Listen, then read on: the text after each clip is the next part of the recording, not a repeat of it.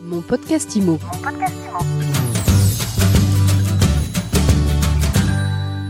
Bonjour et bienvenue dans ce nouvel épisode de mon podcast IMO. On est en live du congrès de l'AFNAIM.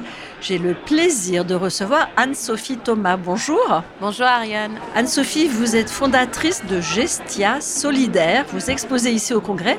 Vous nous présentez Gestia Alors, Gestia Solidaire, c'est assez simple. On est une entreprise immobilière à impact. Donc, on fonctionne comme une agence immobilière, mais notre but, il est différent. On a une mission de rendre le logement accessible à tous et prioritairement les étudiants, les jeunes actifs et les familles monoparentales. Alors comment vous vous y prenez pour rendre le logement accessible à tous? Alors nous on s'y prend, on a voulu innover dans l'usage et se dire qu'on pouvait changer un peu le paradigme de l'investissement et faire en sorte en fait que des propriétaires se posent la question de louer solidaire. Donc louer solidaire, c'est tout simplement essayer de louer à un prix qui va être raisonnable, un loyer accessible pour des étudiants et derrière être protégé par des garanties d'État et surtout avoir des réductions d'impôts qui vont faire en sorte qu'en fait le propriétaire il perd pas d'argent et en plus il est plus protégé. Est-ce qu'en période de crise comme aujourd'hui, les propriétaires ils sont prêts à entendre un discours social comme, comme le vôtre? Bah, Je pense que plus que jamais, on a créé en période Covid et euh, bizarrement, on a eu beaucoup de propriétaires qui se sont dit, ben, c'est pas normal, c'est pas juste qu'un étudiant euh, vive dans 9 mètres carrés, qui se retrouve avec une précarité énergétique. Donc on a des propriétaires qui ont envie de s'engager, de se dire qu'ils peuvent donner du sens à leur investissement et peut-être même ils le vivent euh, auprès de leurs proches, de se dire que bah, c'est compliqué aujourd'hui de se loger dans une grande ville. Donc vous êtes une agence immobilière solidaire. Si on, veut travailler avec vous, c'est quoi le, bon profil? Alors, pour les propriétaires bailleurs, c'est tous les propriétaires bailleurs peuvent louer solidaire, peu importe qu'ils louent en meublé, en nu ou avec un dispositif de défiscalisation comme du Pinel. Nous, notre but, c'est qu'on va les conseiller en amont et regarder si on peut optimiser leur fiscalité, retravailler le prix du loyer et ensuite on prend en gestion leurs biens comme une agence classique. Donc c'est tout le monde qui peut travailler avec. Et côté locataire?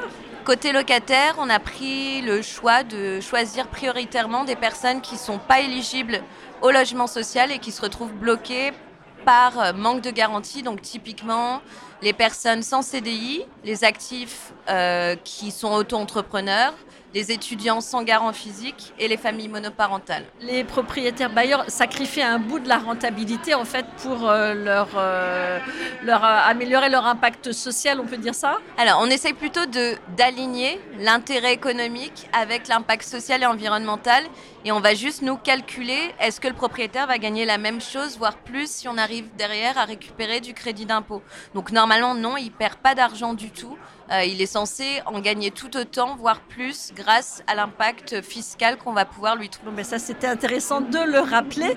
Et vous venez de lever des fonds. C'est ça, on vient de finir euh, notre première levée de fonds. Donc, c'est une première levée en site, donc vraiment pour accélérer le démarrage. On a aujourd'hui 200 propriétaires en gestion entre Lyon et Paris. Et le but, c'est de développer le modèle au national. Donc, on, fait une levée, on a fait une levée de 565 000 euros avec des investisseurs privés qui va nous permettre, là, sur les six prochains mois, de tripler le portefeuille de gestion. Ça n'a pas été trop compliqué de, lever des fonds par les temps qui courent? Alors, ça a été compliqué, surtout avec des fonds d'investissement, parce qu'on n'est pas du tout dans l'innovation technologique, mais plutôt euh, d'usage. Donc, on a dû vraiment euh, bah, trouver les bonnes personnes, et c'était un peu un parcours de réussir à trouver des personnes qui sont prêtes à investir avec une rentabilité limitée, mais un impact social fort mais on a la chance d'avoir pu trouver bah, des investisseurs privés euh, qui nous ont suivis. Bravo, bravo aussi pour les prix que vous avez euh, décrochés au Rent et puis pour votre parcours euh, bah, qui, sort, qui, sort, un peu du lot dans ce milieu très masculin de l'immobilier. Alors, moi j'ai connu beaucoup de femmes dans l'immobilier qui m'ont inspirée et je suis contente aujourd'hui de pouvoir poursuivre dans cette voie. Mais effectivement, je pense que je ne suis pas dans venue d'un parcours classique. Moi, je suis issue de l'économie sociale et solidaire, de la finance et euh, aussi du droit immobilier.